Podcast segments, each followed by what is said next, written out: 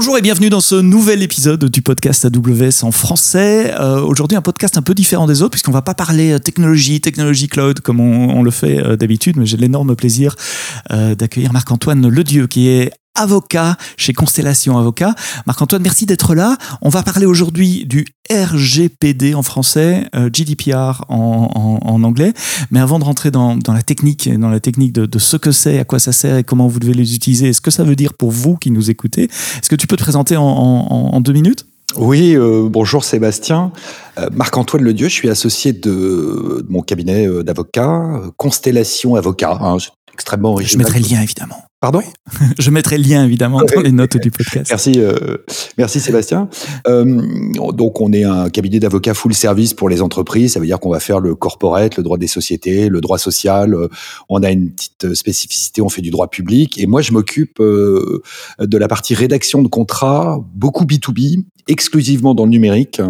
Et je suis très souvent pour les prestataires qui ont des, qui développent des logiciels ou qui fournissent des services euh, web pour beaucoup. J'ai un peu de logiciels on-premises parce que ça se fait encore. Mhm. Et je vais gérer les aspects euh, technico-juridiques. C'est-à-dire qu'à la différence de beaucoup d'avocats, moi, je vais rentrer dans la partie technique pour être sûr de bien comprendre les concepts, en tout cas, et être capable d'écrire des choses euh, sensées dans les contrats qui sont euh, où tout le monde comprend bien son risque et qu'il n'y ait pas le métier juridique qui parle sa langue et le métier technique qui parle la sienne. J'essaie de faire matcher les deux et euh, bah, je fais du IaaS, euh, je fais bien sûr toutes les, tous les contrats pour les plateformes, je fais un peu de blockchain privé, enfin un peu beaucoup même en ce moment, et je vais traiter les problématiques de base de données, les problématiques de sécurité des systèmes d'information et des problématiques de RGPD parce que dans les bases de données, s'il y a des données personnelles, il faut aussi appliquer cette branche du droit.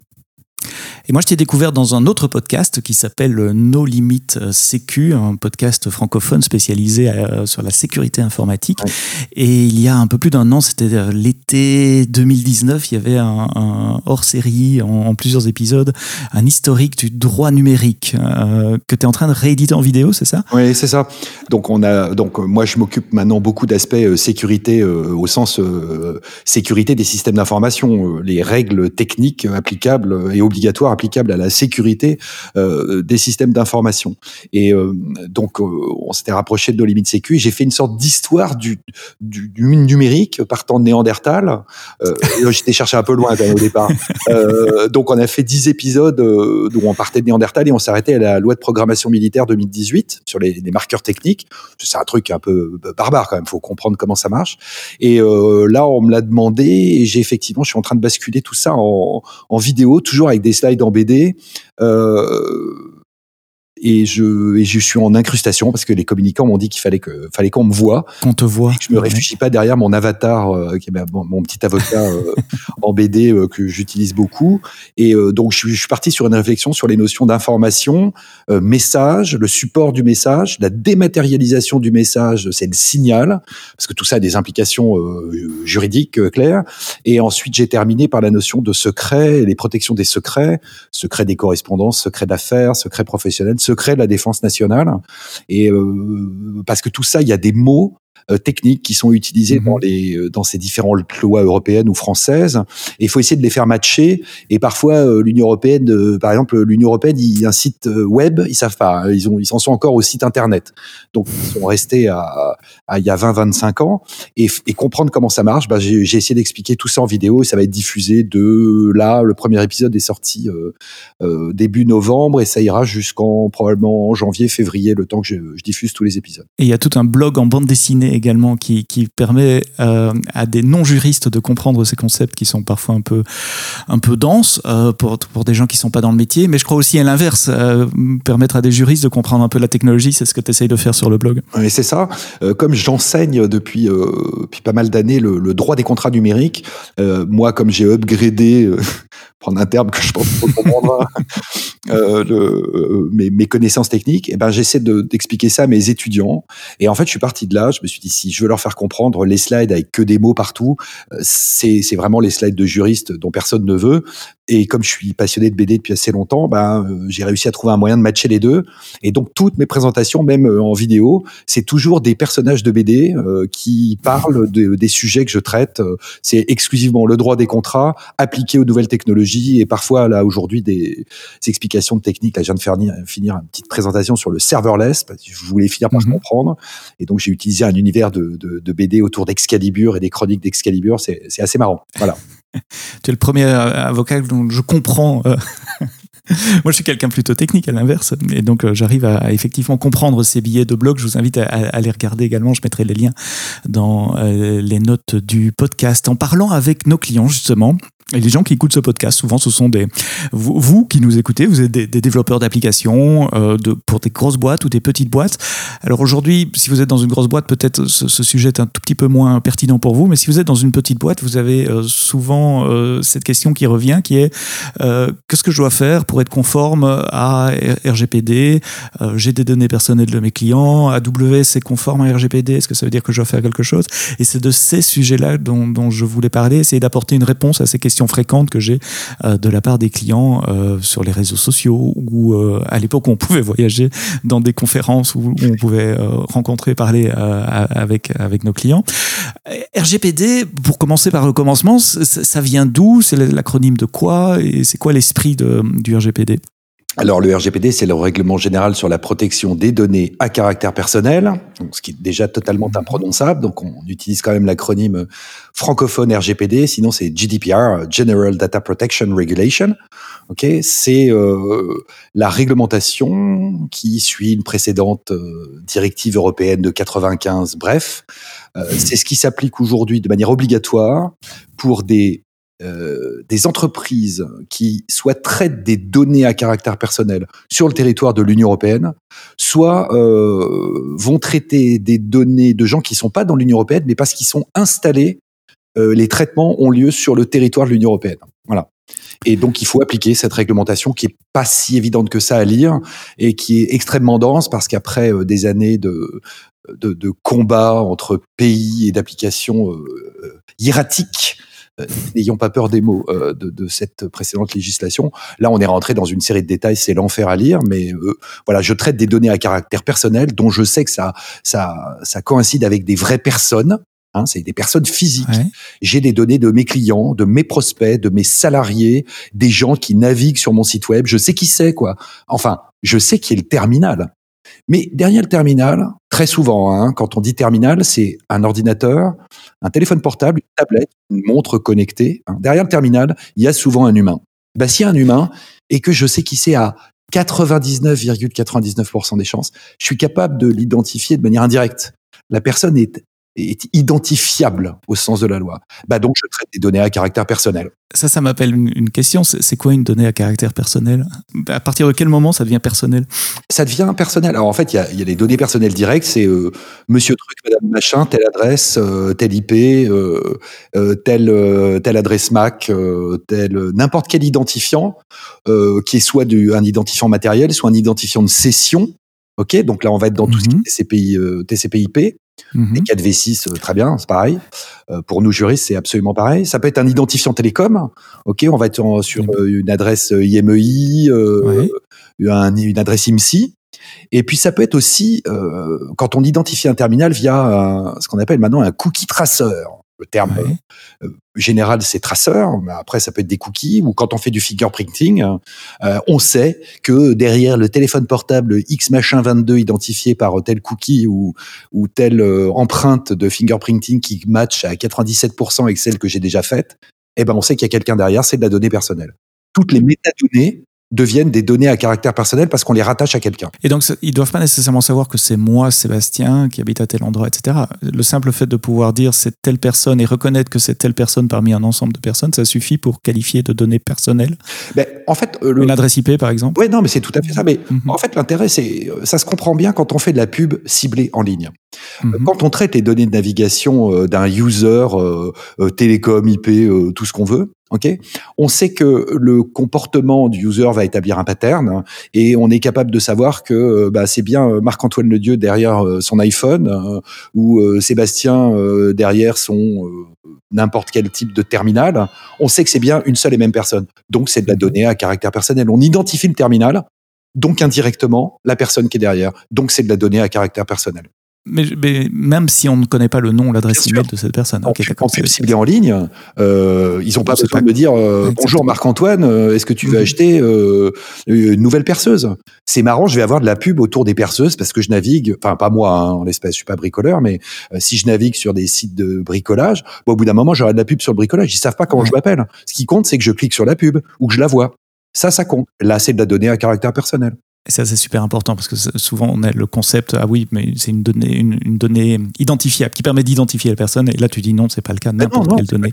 Et, et, la CNIL est très claire là-dessus. Toute la jurisprudence est constante. L'Union européenne est d'accord. Faut arrêter de se mettre la tête dans le sable. C'est ça la réalité des données à caractère personnel. Je, voulais revenir sur autre chose que tu, as dit avant. Ça, s'applique à qui? Parce que tu as dit quand il y a du processing en Europe, mais si c'est une société européenne qui fait tout son processing aux États-Unis, est-ce que ça s'applique aussi? Donc, quel est le champ d'application? Alors là, c'est là, c'est vraiment super compliqué. Le principe est que désolé. Euh, non, non, allons-y. Des détails horribles. Euh, euh, l'idée, l'idée est la suivante. Si je suis américain, ok, situé mhm. américain ou, chinois ou russe, hein, ça mhm. marche pour n'importe quel en dehors de l'Union. Mhm. Mais voilà, moi je suis situé hors Union européenne.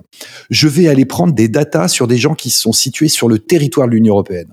Mhm. Eh bien, comme ces personnes sur le territoire de l'Union européenne ont des droits numériques, euh, le consentement, pas le consentement, le retrait, l'effacement, tout ça, eh bien, même si moi, prestataire, je suis en dehors de l'Union européenne, je suis censé respecter le RGPD.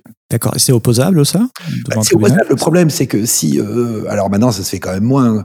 Euh, quand on fait un service commercial, euh, on peut prendre, euh, je sais pas, on va prendre un, un opérateur euh, américain, quel qu'il soit, mhm. depuis son territoire. S'il veut rendre un service commercial sur l'Europe, bah, à un moment, il va falloir qu'il soit installé un peu sur le territoire de l'Union européenne. Et si on prend la juris, toutes les jurisprudences Google nous disent quoi? Là, ça fait la, la dernière condamnation qui a eu lieu par la CNIL en janvier 2019.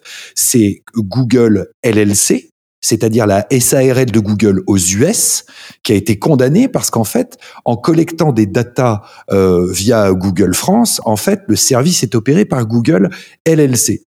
Donc la SARL, aux enfin l'équivalent de la SARL aux États-Unis. Et ce sont eux qui ont été condamnés. Mais comme ils ont des filiales ici, à un moment, euh, la CNIL a quand même les pouvoirs de dire si vous continuez, on va vous fermer votre filiale ici. Mhm. Bien sûr, la CNIL ne va pas jusque-là, mais elle en aurait juridiquement le pouvoir. Donc ça s'applique à toute entité qui processe des données de clients des données personnelles, au sens où tu l'as défini avant, de personnes en Europe situées sur le, territoire. De personnes situées sur le territoire de l'Union européenne, qu'elles soient européennes ou pas. Un Américain qui vit en Europe, il bénéficie euh, du, du, GDPR. Et peu importe où se fait le traitement, parce que ça peut être une entité euh, américaine qui fait un traitement, euh, je sais pas, au Brésil pour prendre des, des, régions AWS, Absolument. de données euh, de clients européens. Donc la, la, localisation du traitement ne rentre pas en compte. Et en fait, ça dépend, parce qu'il y a un deuxième critère. Alors c'est vraiment parce qu'on veut aller au fond des choses si moi je suis situé sur le territoire de l'Union européenne, moi prestataire européen, quelle que soit ma nationalité dans les 27 États membres, si je vais traiter des datas de Brésiliens, ok, parce que je, sais pas, j'ai un mhm. service que je fais au Brésil ou euh, ou je sais pas moi, au Pérou ou, en Asie, euh, n'importe où, eh bien parce que moi je fais mon mon mon traitement sur le territoire de l'Union européenne, eh ben je suis tenu de respecter, d'offrir des droits GDPR pour des gens qui ne sont pas sur le territoire de l'Union européenne. Et donc ça donne les mêmes droits à tous les clients euh, qu'il soit européen ou qu'il soit non européen, c'est plutôt une bonne chose. Bah, c'est pas mal. C'est pour ça que quand on parle de l'hégémonie du droit US et de son extraterritorialité, l'Union européenne, par le GDPR, a voulu faire la même chose. Ouais, et donc oui, euh, impose, enfin oui, impose des, des, des règles euh, à, à, des pays ou des sociétés non nécessairement européennes. Euh, ouais, enfin, je, je, je, boucle, tu vas me dire avec ma question, mais je reviens, est-ce que c'est opposable devant un tribunal? Est-ce qu'il y a déjà eu des cas que, que, tu connais? C'est opposable devant un tribunal. Maintenant, comment est-ce que euh, la CNIL, pour le rendre très concret, en mhm. France, peut aller faire condamner aux US une entreprise dont le siège social est aux US. Donc on va faire un procès en France, on va faire valider le procès en France aux États-Unis et on va envoyer en droit américain, en droit de Californie, hein, si on parle de, de, Google, et on va trouver un huissier qui a obtenu la traduction en droit de Californie d'un jugement rendu en France sur le fondement d'une délibération, enfin d'une d'une loi européenne. Ça va être compliqué quand même. Donc techniquement, oui, c'est opposable. En pratique, c'est très difficile. C'est ça que je retiens. difficile. Alors, et la manière dont on botte en touche, enfin, ou au contraire, dont, dont, les autorités de contrôle européennes reprennent le, le flambeau, c'est de dire, mais vous avez des filiales en Europe. Donc, euh, si c'est pas sur vous, LLC, que je vais taper, eh ben, je mets dans la cause, c'est-à-dire dans le procès que je vais faire en Europe, je vais mettre la filiale française. Comme ça, j'ai plus qu'à taper sur un des deux. Alors, pour ceux qui nous écoutent, euh, je vais prendre l'exemple d'une petite start-up, euh, enfin, une start-up, par définition, c'est petit au début, en tout cas, une start-up, euh, qui collecte des données, euh, deux types de données. Elle a les données de ses quelques clients, les premiers clients, euh, avec des données assez détaillées, là, parce que ce sont des clients, donc il y a une relation commerciale établie. Et puis, il y a des données de tous ceux qui manifestent un intérêt. On a collecté des adresses email, des gens qui, qui spontanément rendent leur adresse email dans, sur leur site web, euh, des prospects. Quelles sont les obligations que m'impose le RGPD dans, dans ce cas-là? Ici, pour simplifier, on va dire société de droit européenne, client de droit européen, on, on, va on va pas aller sur les aspects euh, extraterritorialité. Non. Alors en fait, il y a deux choses. Euh, je vais prendre un autre exemple super concret euh, euh Amazon. Si moi, euh, français, je veux commander un, un, livre, une BD, papier, mm -hmm. sur Ama ou numérique, sur Amazon. Amazon va me dire, écoute, euh, j'ai besoin de traiter tes données parce que je vais te facturer. Très bien. Mmh. Et si tu veux que je te livre euh, numérique euh, ou papier, j'ai besoin d'un certain nombre de données personnelles te concernant. Par exemple, ton adresse électronique ou ton adresse euh, physique. Et si tu veux pas me les donner, cher futur client, eh ben, je vais pas pouvoir exécuter le contrat. Donc là, on va faire le, le professionnel, le e-commerçant, la plateforme, appelez comme vous voulez. Il va dire, ben, si tu veux qu'on contracte ensemble, eh ben, on va faire un traitement de données sans consentement, mais nécessaire à l'exécution du contrat qu'on est en train de passer entre nous. Et je t'informe que je traite tes données, mais dans ce but-là. Voilà. Ça, c'est le premier euh, truc qui est très simple. Et donc, ça, ça, veut dire quoi concrètement? Je dois, je dois, écrire des terms and conditions, un contrat que les, les gens lisent et, et Exactement. Et cliquent. En fait, il y, a, y a deux choses. Alors là, la CNIL nous dit, enfin la CNIL, pardon, le RGPD nous dit, un, il faut avoir des, des CGU, des, des General, mm -hmm. General Terms and Conditions, conditions générales d'utilisation chez nous, CGU, c'est la classe comme acronyme. euh, et à côté de ça, il faut avoir une politique de confidentialité que moi j'appelle, quand je les rédige, j'appelle ça euh, euh, politique de protection des données, parce que c'est plus clair, je trouve. Et dedans, on dit quoi? Bah, dit bah si tu veux contracter avec nous, voilà, on va te prendre tes données euh, à caractère personnel pour t'identifier et te rendre le contrat. Tu auras peut-être euh, également gardé tes données pour te faire un peu de marketing. Ah, mais là, tu as le droit spécial. Euh, si tu veux, quand on fera de, on va t'envoyer des emails marketing, ben, tu auras le droit de t'y opposer. Par contre, tes données de facturation, bah, je vais les garder jusqu'au jour où tu pourras plus me faire de procès et moi non plus. Parce que si tu travailles dans trois ans et que tu dis que le livre que je t'ai livré, bah, en fait, je te l'ai jamais livré, tu fais un procès, bah, faut bien qu'on ait les coordonnées l'un de l'autre et qu'on ait la trace des paiements, des commandes, des factures. Et bah, ça, je vais les garder, c'est légitime. Voilà. Et nous, avocats, on écrit ça aussi vis-à-vis -vis de nos clients. Bah, cher client, je vais garder tes données ben, tant que tu peux me faire un procès pendant que je fais le service, et puis jusqu'à ce que euh, on se fasse plus de procès. Et là, je les ai. Prescription. Voilà. Et donc, à haut niveau, il y a, il y a trois, trois, trois éléments à avoir dans ce genre de contrat. C'est quelles sont les données que je vais garder, combien de temps je vais les garder et à quoi ça va servir, Exactement. pourquoi je vais les utiliser. Voilà. C'est correct? Et on appelle, c'est tout à fait ça, et on appelle ça mmh. l'obligation d'information. Et si je suis une startup, je dois faire appel à tes services ou à tes collègues ou est-ce qu'il y a des, des, des, termes standards? Puisque la, la RGPD s'applique à toutes les sociétés européennes, c'est la même pour tout le monde. Donc on pourrait imaginer, peut-être naïvement, que quelque part je peux télécharger deux pages standards. Que ah je non, dire, voilà, ça, ah non, ça n'existe pas. Non, parce que quand ils ont, enfin quand l'Union européenne a, a, fabriqué entre guillemets le RGPD, ils se sont dit on va donner du travail aux avocats pendant 217 ans. Donc ils ont pensé à nous, ils ont été très très sympas. Voilà, donc bon courage avec les documents standards, 200 euros, bon courage la recommandation, c'est d'aller voir un, un, un, spécialiste. Donc ça, on parlait du premier cas, ce sont les données de mes clients avec lesquels j'ai une relation contractuelle. Euh, quid de mes données des prospects, les cartes de visite que je collecte sur un salon? Eh ben en fait, les prospects, euh, ça marche presque de la même manière, hein, si ce n'est que euh, bon, on fait pas de scrapping des bases de données, ça c'est très vilain hein, quand même, ça, on n'a pas le droit de le faire. On va pas choper euh, massivement sur LinkedIn mm -hmm. 143 000 adresses pour s'en servir derrière. Normalement, il faut pas le faire donc je laisserai tout le monde assumer, enfin en tout cas pour ceux qui le font. Et, faut, et, et quand on a ces données, qu'est-ce qu'on, qu'est-ce qu'impose le RGPD Si on veut le voir de manière simple, c'est OK, tu as des données de prospects, tu veux faire du marketing, eh bien tu leur écris, euh, email machin, on te demande juste de mettre un petit footer en bas de, de tes messages marketing. Ce, ce message vous intéresse pas, j'ai eu vos données parce que euh, je, Mhm. voilà, on va être discret, euh, sûrement de manière légitime, hein, bien sûr. Mais enfin, des fois qu'on sache pas trop. Par contre, tu as le droit de t'opposer à tout moment. Et si tu cliques sur je m'oppose euh, ou euh, unsubscribe, ok. Moi, j'anime mon blog sur WordPress. Sur WordPress, euh, voilà, ou sur Mailchimp, on fait des envois. Il y a, mar- il y a un petit footer, il y a Mhm. marqué unsubscribe. Et c'est quoi unsubscribe? Eh bien, c'est le droit d'opposition et c'est le droit que je ne veux plus recevoir ta prospection commerciale. Tu effaces mon nom et toutes mes coordonnées de tes bases de données prospects. Merci, au revoir, le RGPD est respecté. Et donc c'est ça qu'on appelle le, le droit à l'effacement, c'est ça? Alors euh, ça, c'est le droit spécial de- de- d'opposition, mais ça, mais la conséquence, c'est un droit à l'effacement.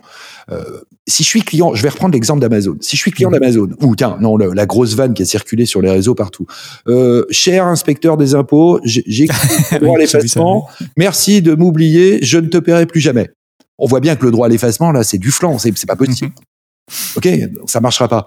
Par contre, si le fisc m'envoie des sollicitations commerciales en me disant euh, vous pourriez avoir euh, un produit plus performant, euh, là, là, si c'est de la Mhm. prospection, il faut le footer avec euh, je m'oppose et le et je m'oppose, ça veut dire tu effaces mon nom de tes bases de données. C'est ça la nuance entre les deux. J'ai cité le mot droit à l'effacement, euh, mais il y a aussi droit à la consultation et la rectification. Ça vaut pour les prospects aussi. Moi, je peux dire quelles sont les données que vous avez sur moi et ah tiens, je voudrais changer ça, ça, ça. Oui. Alors euh, ça c'est le ça c'est ce qu'on appelle le droit d'accès. Ça c'est le truc. Quelle que soit la raison pour laquelle on traite des datas, euh, un professionnel qui chope des, des données de consommateurs, ses clients, ses salariés, Mhm. ses prospects, tout le monde. Ok? C'est est-ce que tu t'adresses à moi? Est-ce que moi j'ai des données te concernant? Eh ben, euh, si non, ben, je te dis non. Et si oui, je suis obligé de te dire bah, euh, euh, où je les ai, pourquoi, comment, et s'il y en a qui sont erronés, euh, eh ben oui, effectivement, tu as le droit de rectification. Ça, c'est pour tout le monde, quelle que soit l'origine des datas. Et je me remets à la place du, de l'auto-entrepreneur, euh, je sais pas, quelqu'un qui fait euh, du coaching, par exemple, pour prendre un exemple de, ma famille, euh, qui a une page web, euh, qui collecte des adresses email pour une newsletter, justement. Euh, donc, ça veut dire qu'en plus de collecter les adresses email, il faut ces terms and conditions légales, il faut une interface web, ou en tout cas un mécanisme pour pouvoir euh, demander rectification et accès aux données. Bah, normalement, oui. Mhm. Mais on voit bien que c'est euh, le, le problème du RGPD, c'est que ça s'applique de la même manière pour une entreprise de 250 000 personnes Mhm. ou euh, pour un blogueur euh, ou un auto-entrepreneur qui, Ouais. est, qui est chez lui tout seul. Ok? Effectivement, en théorie, le problème est absolument le même. Mais enfin, on voit bien que quelqu'un comme Google, pour prendre un exemple comme ça, qui va collecter de la donnée de navigation, euh, n'a peut-être pas la même le, même poids euh, qu'un blogueur euh, ou que moi, cabinet d'avocat, qui est ma petite mailing list euh, et qui va mettre du contenu en ligne. Donc, il n'y a pas de limite entre les deux. Mais le problème, c'est qu'à partir de quand on va dire, bah toi, en fait, t'es exempté ou toi, t'es pas exempté. Donc, la loi nous dit aujourd'hui, enfin, le RGPD nous dit aujourd'hui, si tu as ton carnet d'adresses sur ton téléphone qui est strictement personnel, ce qui est le cas exclusivement pour des gamins de moins de 18 ans et des gens qui sont à la retraite. OK? Mhm. eh bien, ceux-là, ils sont exemptés de RGPD. Ils, ont des données à caractère personnel, mais c'est strictement personnel, privé. Ok, ça c'est sûr. Et dès qu'on va avoir un carnet d'adresses, euh, une mailing list où il y aura un mix de pro et de perso, de clients et de prospects, là c'est RGPD à tous les étages pour tout le monde, sans nuance. Et c'est comme ça. C'est peut-être excessif, mais malheureusement aujourd'hui, c'était tellement n'importe quoi en s'en servait avant que là, en fait, c'est un mouvement de balancier. Avant, c'était objectivement porte nawak et il y a eu des abus euh, vraiment euh, très regrettables. Et aujourd'hui, c'est le, le mouvement de balancier inverse. C'est excessif, mais c'est comme ça que c'est écrit. J'essaie de résumer tout ce qu'on a dit. Euh, je dois avoir des terms and conditions. Donc je mets dans la, la- la- à la place du développeur d'application, je dois avoir des terms and conditions qui expliquent quelles sont les données que je collecte, où est-ce qu'elles sont gardées, ce que j'en fais pour combien de temps. Et je dois donner la possibilité à mes clients et prospects de demander quelles sont les données que j'ai sur eux et éventuellement de leur donner la possibilité d'effacer ou de modifier ces données. Qu'est-ce qu'on a oublié? Est-ce qu'il y a d'autres choses, d'autres obligations qui pèsent au-dessus de ma tête? Bah, euh, faut mettre un peu de sécurité, hein. Alors, euh, ce qui est étonnant, c'est que dans ce, vraiment, c'est les aspects que j'aime bien parce qu'il faut rentrer un peu dans la, la partie technique, hein, euh, technique numérique. Mhm. Euh, globalement, euh, on est censé, quand on, traite des données, quand on est euh, responsable de traitement. Je veux dire, moi, entreprise, j'ai des salariés, je suis responsable du traitement de mes salariés. Je suis responsable du traitement de mes clients. Je suis responsable du traitement de mes euh, prospects. Hein. C'est quand même pas la mer à boire à comprendre ça. Donc, euh, pas, on va pas faire un flanc. Voilà. Ben, je suis censé les conserver avec un peu de sécurité. Et c'est quoi aujourd'hui euh, la sécurité appropriée quand on est euh, une, une, TPE, un entrepreneur?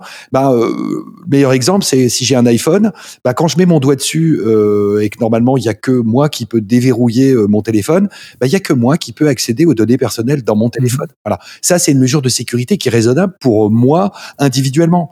Si je suis une entreprise de 250 000 personnes, je vais peut-être avoir un service informatique un peu plus boosté et je vais peut-être avoir un RSSI ou une équipe de SSI qui vont aller vérifier que là, les données sont vraiment protégées. On va faire du chiffrement euh, en stockage, on va faire du chiffrement en transport, on va peut-être faire même du, du, end-to-end encryption. Ça va être magnifique. Et voilà, c'est de réfléchir un peu à comment on sécurise. Si je suis une boulangerie et que je fais un mailing à mes clients, euh, j'ai peut-être pas besoin euh, de faire du chiffrement asymétrique avec double facteur d'authentification, pour le dire clairement.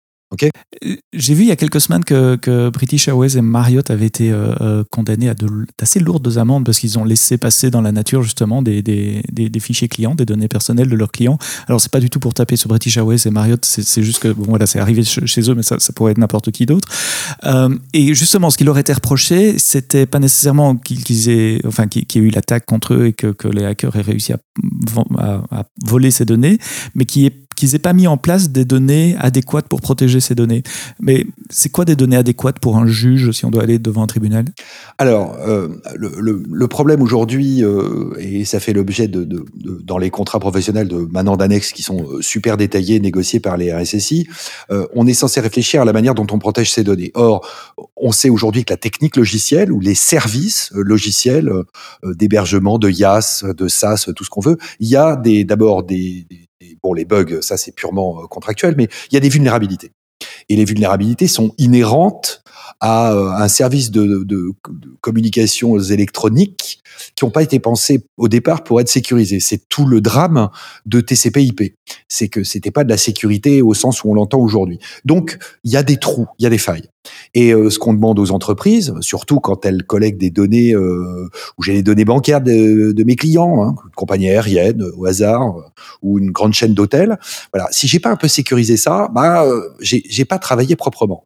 Et s'il y a quelqu'un qui rentre dans mon système d'information, si je me fais poney, pour prendre le terme qui aime bien mhm. les, euh, les, gens dans la, dans la, sécurité, la, la cyber, euh, cybersécu, eh ben, on va dire que l'attaquant, ok, je me suis fait attaquer, mais j'ai été négligent.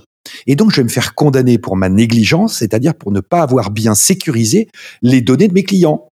Et quand j'ai, quand je suis une boulangerie, bah, j'ai pas besoin de sécuriser beaucoup. Quand je suis British Airways, a priori, j'ai les ressources et les moyens pour réfléchir à euh, l'importance des datas que j'ai sur mes clients, à leur sensibilité et à la manière dont je dois euh, effectivement les protéger. Bah, faire du chiffrement, de la double authentification, euh, euh, la vérification des habilitations de mes développeurs, euh, euh, à une vraie gestion de ma data. Et si je me fais attaquer et que j'ai pas fait ce boulot, l'autorité de contrôle, qui peut être une autorité type CNIL, pour la France ou l'ANSI pour la France aussi, qui a aussi des pouvoirs, pas en matière de, de, données personnelles, mais ça revient au même. Eh ben, ils vont dire, bah, toi, toi professionnel, tu as été négligent tu n'as pas bien fait ton travail. Tu, tu, voilà. Et eh ben, en plus, tu t'es fait voler. Alors, quelqu'un est rentré et il t'a volé les données. Tu t'as fait une, mmh es en violation de données. C'est le terme officiel. Pas très glorieux, mais c'est le terme officiel.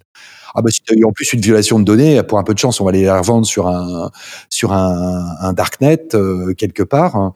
Et eh ben, et eh ben, t'es sanctionné parce que tu as été négligent.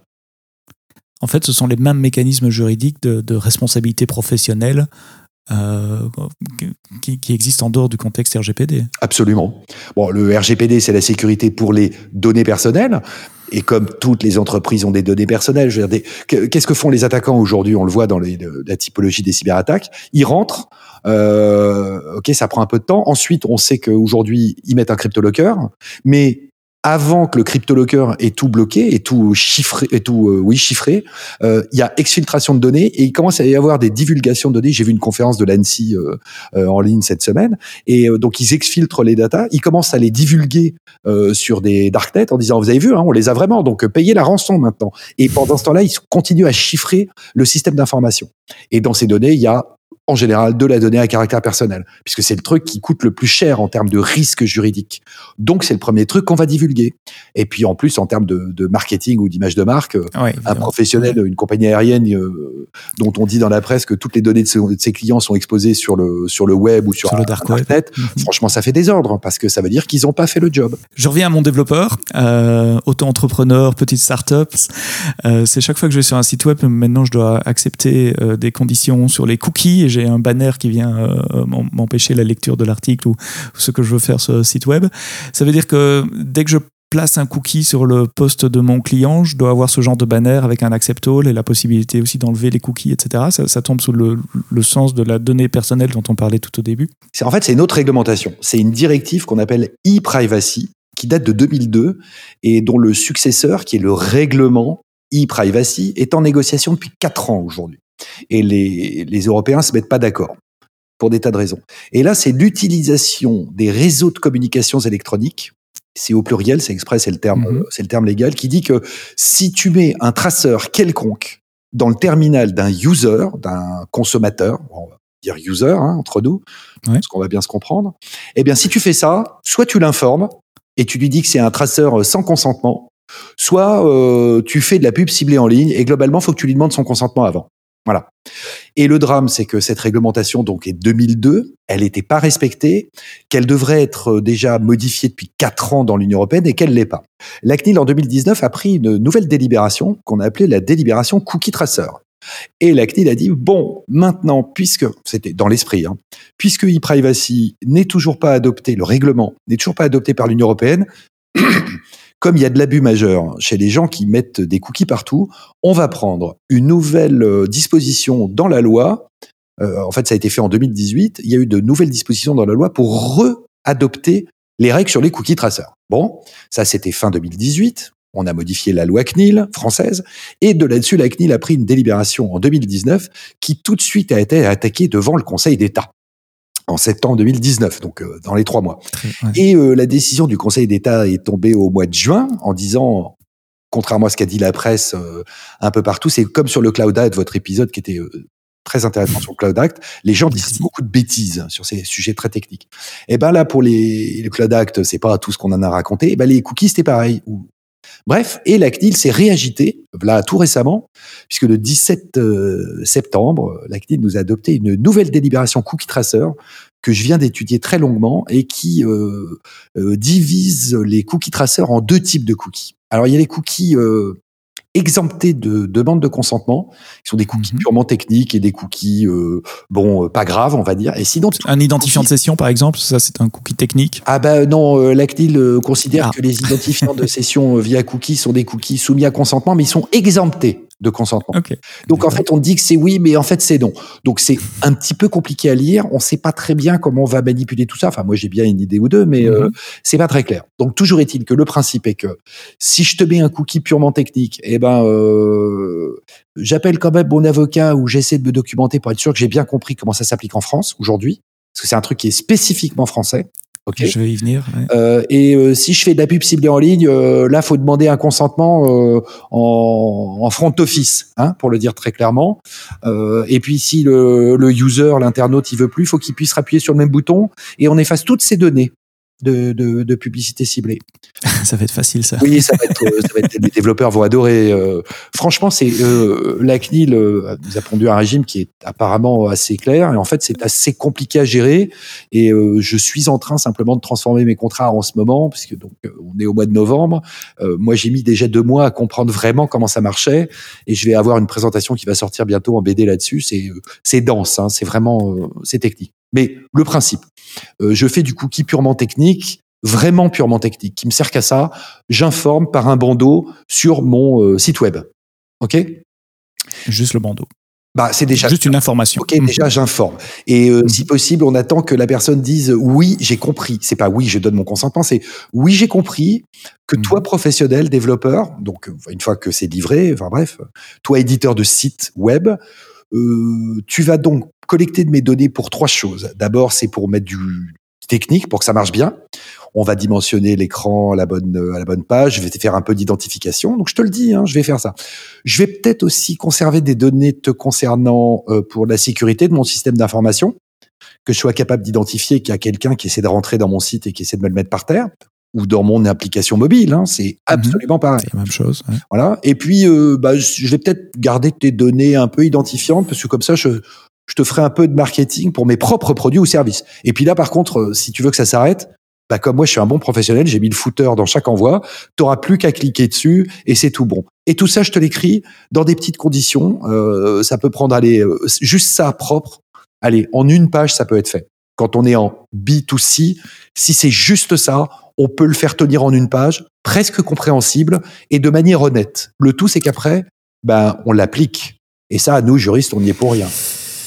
Ouais.